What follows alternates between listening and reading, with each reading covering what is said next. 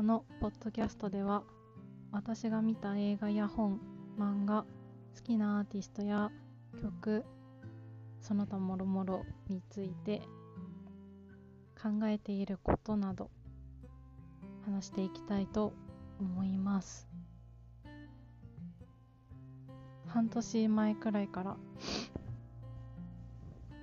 半年くらい前からやりたいなとは思っていたのですがずっとできず年末になりました。やっとやる気になったので 今回は第1回目ザ・ファーストスラムダンク。ね、スラムダンクの映画について感想や考察はなんかちょっと偉そうですけどについて話していきたいと思います。ちなみにネタバレありで内容をもうガンガン話していきたいと思うので見ていない方は見てから聞いてくれたらいいかなと思います。気にしない人はいいんですけどね。えっと先日高校の時の同級生と私は3回目。見過ぎでしょっていう人いると思うんですけど3回目。私の友達は2回目。で一緒にドルビーアトモスで見てきました。で本当はドルビーシネマで見たかったんですけどちょっとあの時間がなかなか映画の時間とね他の予定の時間が合わなくて、シネマでは見れなくて今回はアトモスで見てきました。でつい今日かな？昨日かな？ツイッターで第3回入場者特典やりますっていうのを見て安西先生タプタプステッカーを配りますっていうのを見てああもう4回目行かなきゃっていう。なので年明けはドルビーシネマで4回目を見たいなと、まあ、ステッカーももらいたいので行ってこようかなと思ってます。でですね。えー、っと何を話そう。一応メモっていうかこういうふうに思ったみたいなのは手元にあるけどじゃあ大雑把な感想からいくとめちゃくちゃいいなって思いました。だから3回も見てるんですけど私4回目も見れるなってかずっと見れるなみたいな感じですね。でも大体世間も良かったっていう声が多いのかなっていう印象。なんかね前評判ではちょっとアピールの仕方がどうなのみたいな声もありましたけどもう結局なんかね見たらよかったって結構手のひら返しじゃないですけどね。っていう人が多かった印象です。で私は初日になるべく午前中に行きたいと思ってもう SNS も伏せてネタバレを伏せて朝一の回はさすがに早すぎて見れなくて2回目か3回目くらいの時間に行ったんですけどもうイヤホンで音ガンガンにしてもうすれ違う人たち見てる人いるからいっぱいみんな楽しそうに話してるから聞きたくないと思って 見た感じで。予告の時からねもう亮太中心なんじゃないのみたいなのはちょっと思ってたんですけどリストバンドのねシーンとかハドル組んでる時に掛け声してるの亮太だったりとかねしてうんとは思ってたけどそのね「スラムダンクのメンバーの中でリストバンドつけてるのって、まあ、ルカワとかもねつけてると思うけど位置がね肘の下くらいなんですよねルカワって。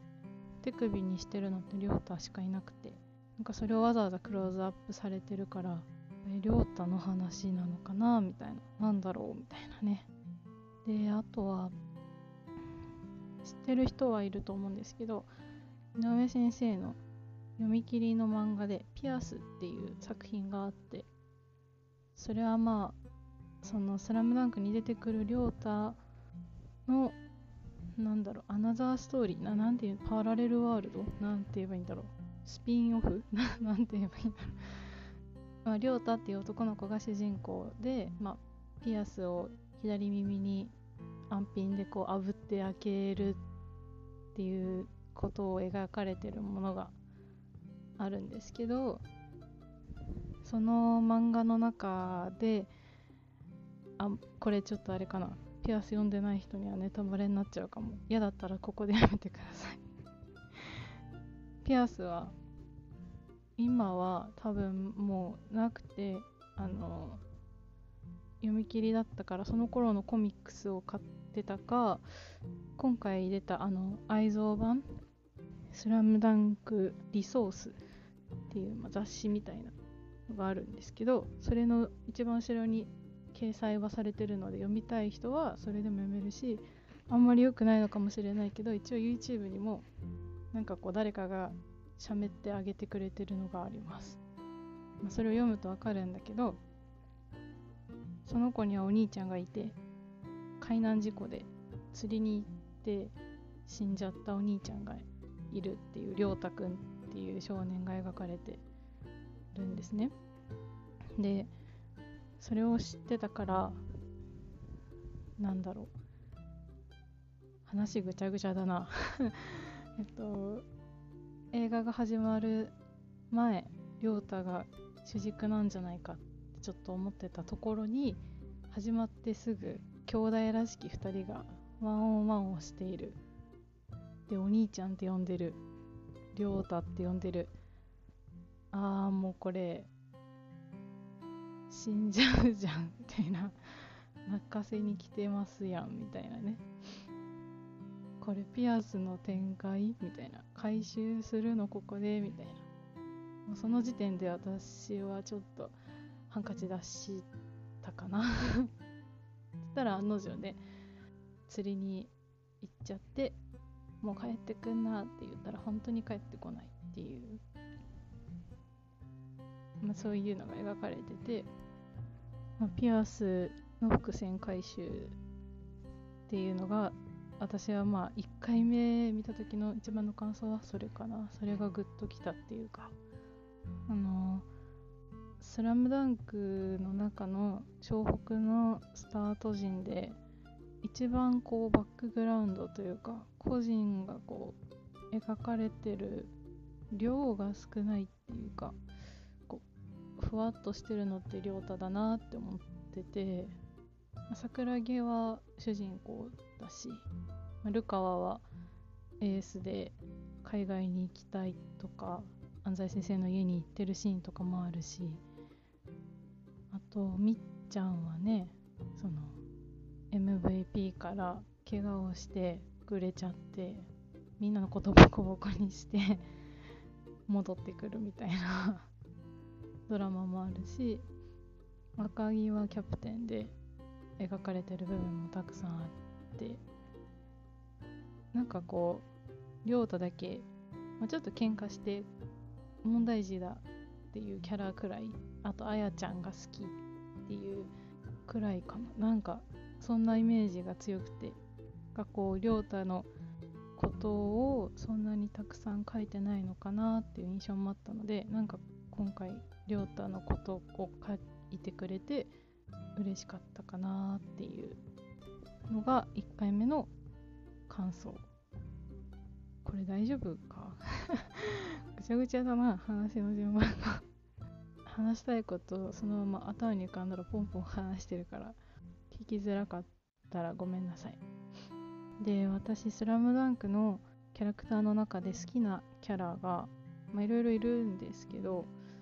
湘北の5人の中だったら亮太が一番好きでなんかあのひょうひょうとしてるいつも冷静そうな感じ。まあちょっと背も小さいっていうのも自分とかぶせてた部分も多分あったのかな。そういうのもあって亮太が好きだったんですよね。で大学生の頃私もなんかこうピアスを開けたいなと思った時にあの漫画版だと白黒で亮太のピアスの色ってそんなになんか表紙とかこうカラーのとこでも描かれてない気がしてるんですけどアニメだと緑色？ターコイズみたいな。私はその当時緑だと思ってたんですけど緑色のこうピアスがこう描かれてたんですよ。アニメ版で。プレイ中にこうキラーンってこうちょっと光ってみたりとかするみたいな。それが左耳に1個だけね開いてるっていう。それがかっこいいなって思ってて。最初に開けたのは左耳に緑色でファーストピアスを開けたっていうこれまあどうでもいいんですけどっていうくらい、まあ、亮太が一番好きかな。なんか他のチームとか言い出すとキリがないのであれなんですけどまあそれはまたどっかで話したい時に話そうかな。はい。で まとまらなすぎだな。ちょっとメモってることをじゃあ喋ります。えー、っとね。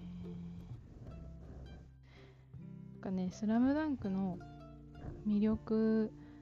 他の人もこれ喋ってること全然あると思うんですけど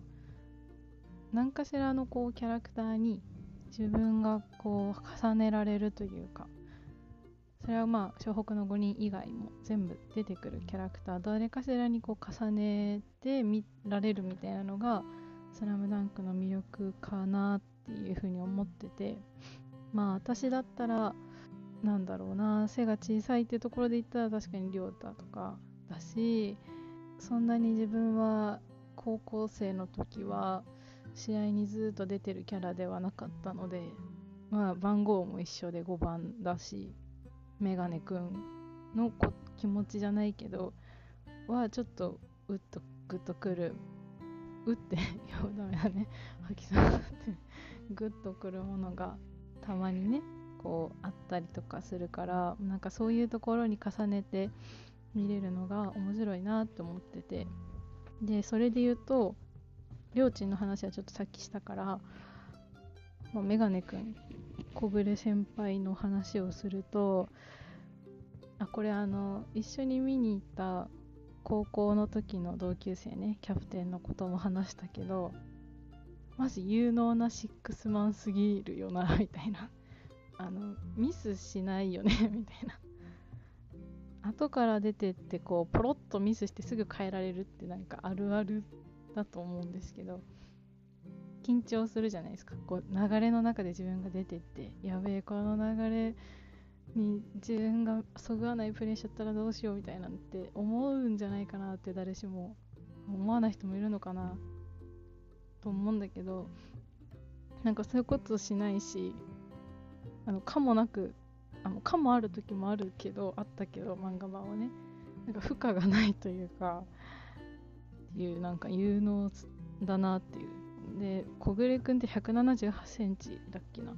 とかで意外とでかいっていう。がなんか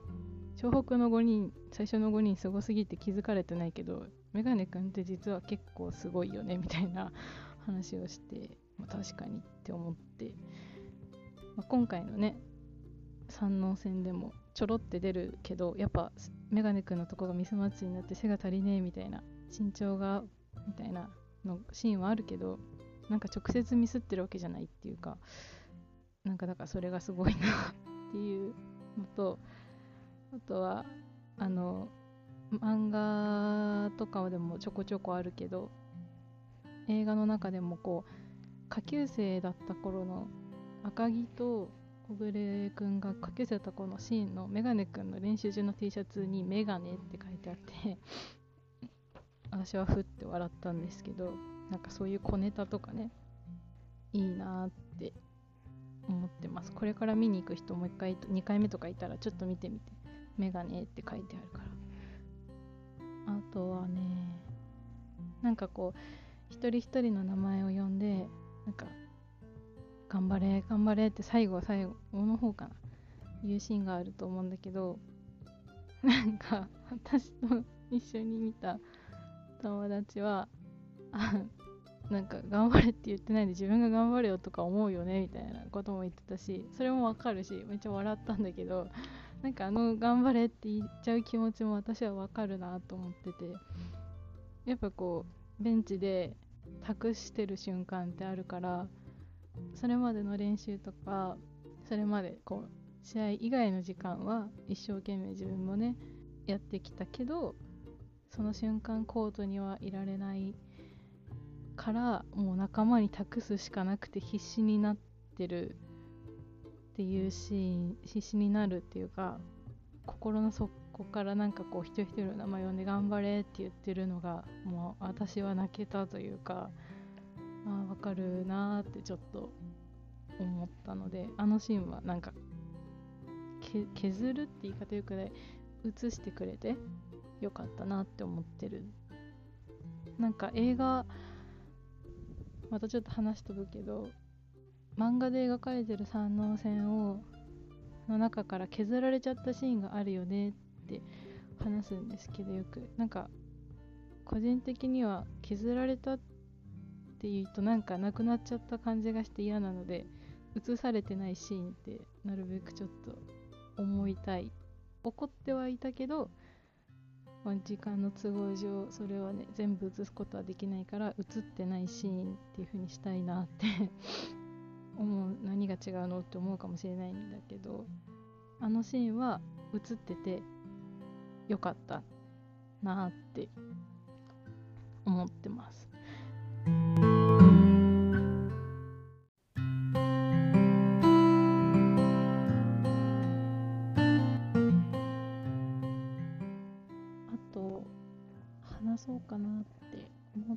ことが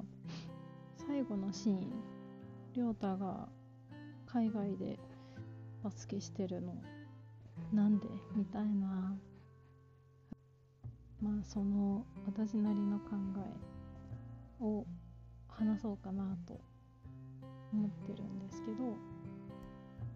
えっ、とこれ1回目見た時はそんなに深く考えてなくてまあなんか映画の演出かなくらいな感じ？亮太主人公だったしっていうくらいに思ってたんですけど2回目を見たあたりでちょうど時期がウィンターカップが始まろうとするくらいだったんですよね。高校生のね冬の選抜って言われてるやつですけどウィンターカップの会場で私高校生の時に役員をやってたのであウィンターカップって これ関係あんまないけど運営してるのって東京都の先生方だったりとか、まあ、バスケットボール協会の人もいると思うんですけど大枠は私たちの頃はもう都の先生がほとんど運営とかをやっててであのオフィシャル TO とかモッパーとかは都の高校生が役員校の先生のところの生徒がやってて私も裏で戦評スタッツ呼ばれるようなものを持って走り回ったりとか急いでコピーして戦評を試合終わったらすぐみんなが取れるとこに持ってくとかあの勝ち上がり表で赤テープでこう勝ち上がり貼ってくとか TO やったりとかっていうのをやってってなのであのほんと東京都の 先生とか生徒さんにウィンターカップ見ると感謝 出てないんですけど自分。出てないけどなんかほんと素敵な大会になるのもみんなのおかげだなって見るたんびに思うんですけど、まあ、それはちょっとごめんなさい余談余談で。ウィンターカップの会場によくスラムダンク奨学金っていう奨学金の制度があるんですけどポスターが貼られてたことを思い出したんですよ。でそれってあの井上先生がこう立ち上げた奨学金らしくてちょっと詳しいことはもしれないんですけど経済的な事情とかいろんな家庭の事情とかで実力があるのに海外に挑戦できない選手を送り出す奨学金制度っていうのをまあ年に1人なのかな？スラムダンク奨学金っていう名前で活動があってそれその「スラムダンク奨学金のことをちょっと描いてる描いてるというかそれがもなんか元になってるんじゃないかなってちょっと思ったんですよね。あの亮太は映画の中だったらお父さんが亡くなってお兄ちゃんも亡くなって妹もいるシングルマザーでそんなにすごくなんかこう貧しい感じには描かれてないけど海外に挑戦するっていうのってお金もかかるし厳しいところもあるのかなと思ったりしていてなんか亮太はその奨学金の制度とかをもしかしたら使っていったのかなとかなんかそういう風にちょっと想像したりしました。だからそういうメッセージ性が含まれてるのかなってちょっと考えたりしました。今年のウィンターカップも会場に井上先生が直筆でサインしてるのが何種類だっけな3種類くらいなんか貼ってあるみたいでなんか SNS でも上げてる人もいるのでよかったら見てみてくださいはいそれとこれが見たかったこのシーン映ってたらよかったのにっていう個人的なやつは何個かあって。えっ、ー、と1個は魚住のあの大根のかつらむきのシャリシャリシャリっていうあのシーン。あれは今の時代にはそぐわない中東法違反だからね。包丁持ってコート入ってきちゃうのはやばいしね。でもまああれはちょっとないのかってちょっと思ったのとあとはあの、花道が怪我してこう下がって意識朦朧とする中こう心配して近づいてきてる春子ちゃんちっていうか、まあ、春子ちゃんと桜木軍団のところで大好きです。今度は嘘じゃないっすっていうあの、まあ、バスケットがっていう意味なんだけどあのシーンはちょっと見たかったなっていう。ただあれもまあ観客席の人がね勝手に入ってきちゃダメっていうのがあるからそれで映んなかったのかなっていうのはちょっと思いました。あとはルカは親衛隊いなかったの残念。ちょっと見たかった。あとね最後あの勝った時に漫画だとちっちゃいコマで安西先生がこう万歳してるんだけどそのコマがめちゃくちゃ可愛くて私は好きなんだけど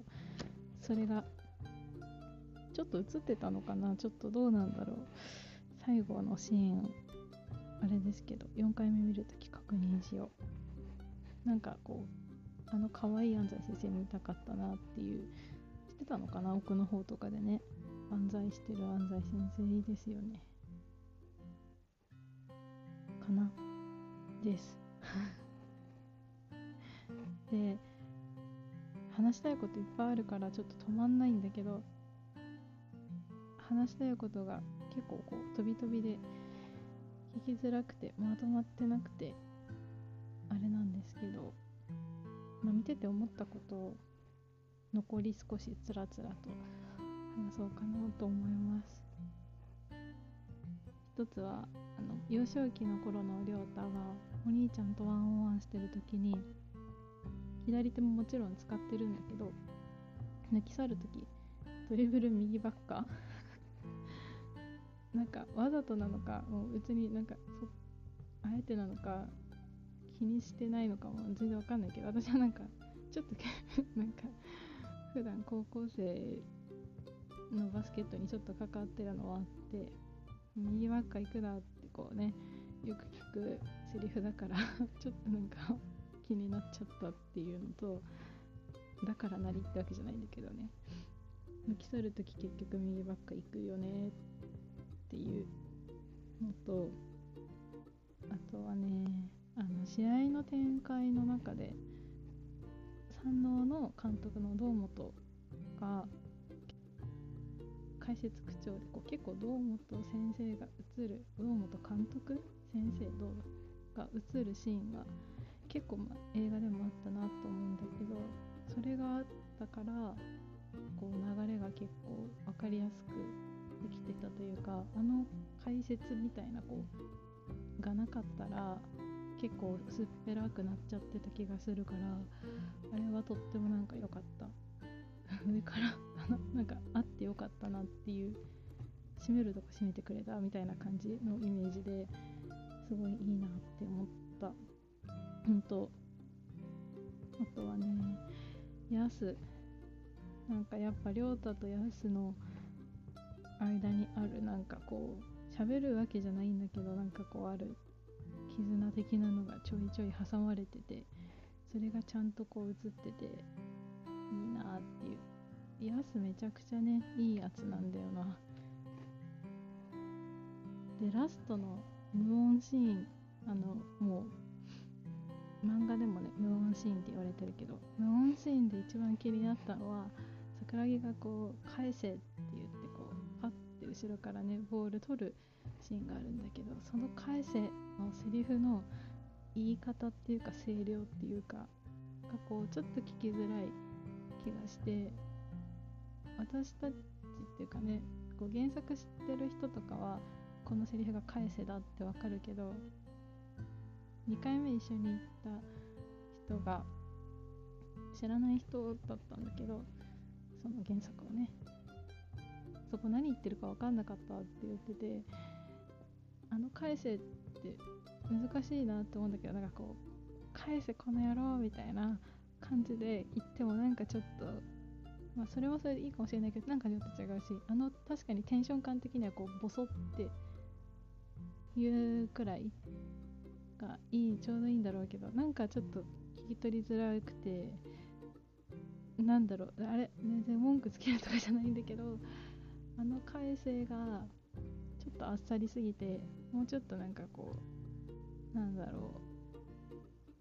う分かりやすくっていうかこう前面に出てってもう良かったなってちょっともやっとした感じ。あの分かってほしいがゆえにあの良さをねラストはあの音が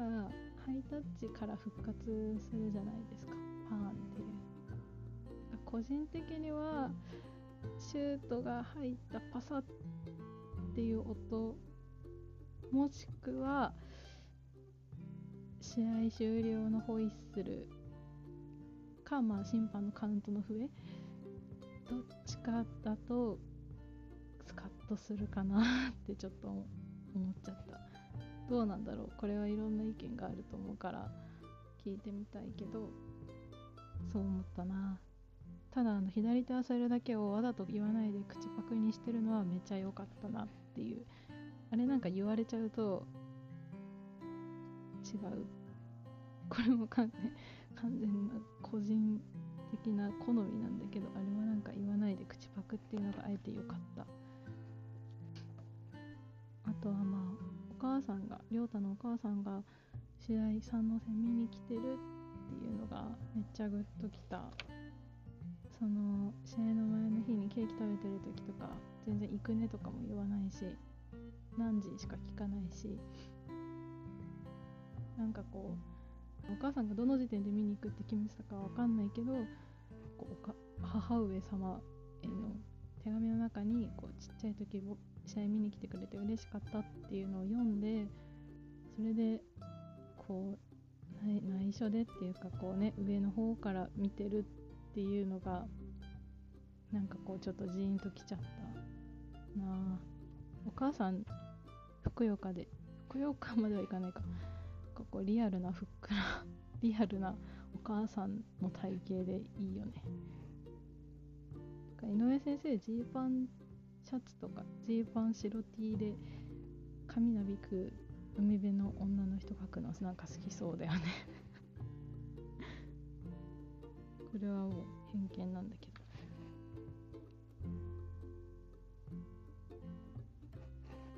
はいちょっとまとまらないな。本当はもうちょっと話したいことあるしこ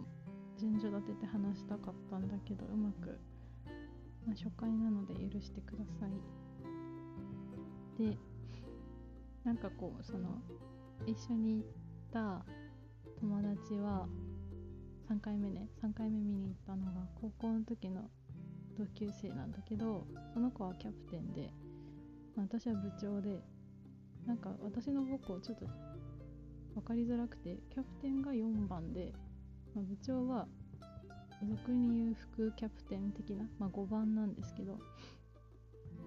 ていうまあそういう関係性なんですけど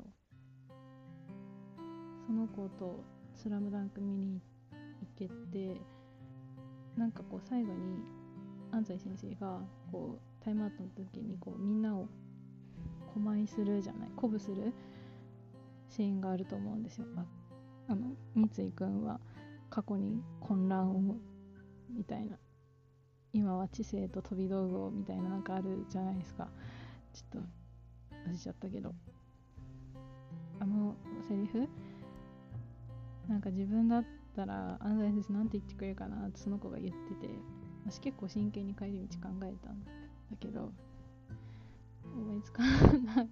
なって思ってて思いつかないなっていうのはその何ないとかじゃなくてなんかこういい言葉が見つからないっていうあれなんですけど。なんだろうね。なんかそれ考えるの結構確かになんか面白いかもってちょっと思ったから今度もしやるやる気になったり、あ、もしやってほしい的な声があったら あったら嬉しいなと思うんだけどあもちろん大学生の時のねみんなとかも嬉しいなと思うけど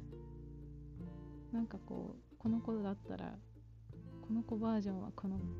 言葉かな的なのをなんかこう安西先生が考えそうな言葉っぽく言うみたいな大喜利的なやつやりたいなってちょっと思った。でそのキャプテンの子はやっぱりね外のシュートがとっても上手な子だったから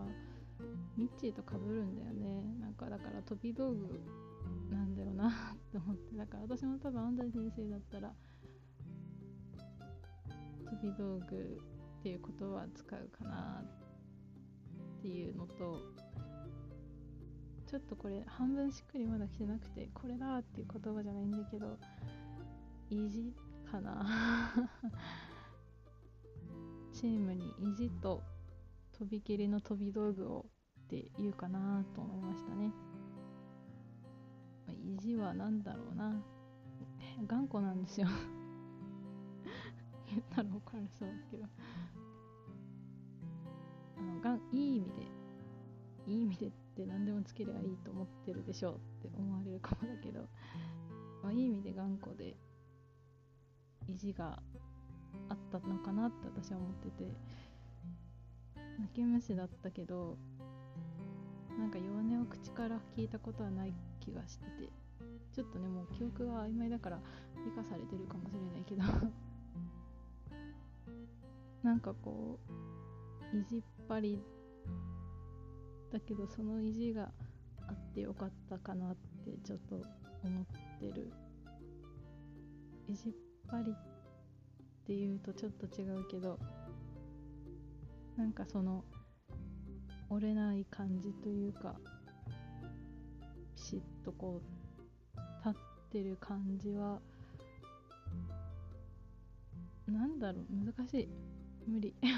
放棄した。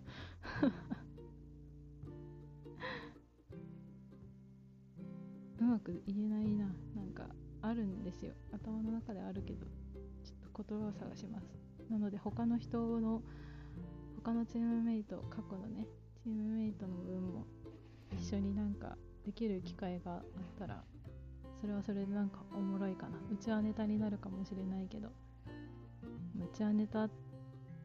きだからねみんな。リクエストとか、自分の気持ちが乗ったらやろうかなと思います。こんなに初回長く話すつもりはなかったんですけどオタクが発動しました。きなものになると結構喋れるので止まらない感じ。また多分4回目を見たら話したいこととか少し変わってくる気がするので懲りずにまたちょっとザ・ファーストスラムダンク回やるかもしれないし今後はこれを機にいろんな映画とか本とか漫画とかなんかアーティストとか自分が好きなものについていろんな人に知ってもらったりとか興味を持ってもらったりとか一緒に共感ここいいよねみたいな。私はここがいいと思うよみたいな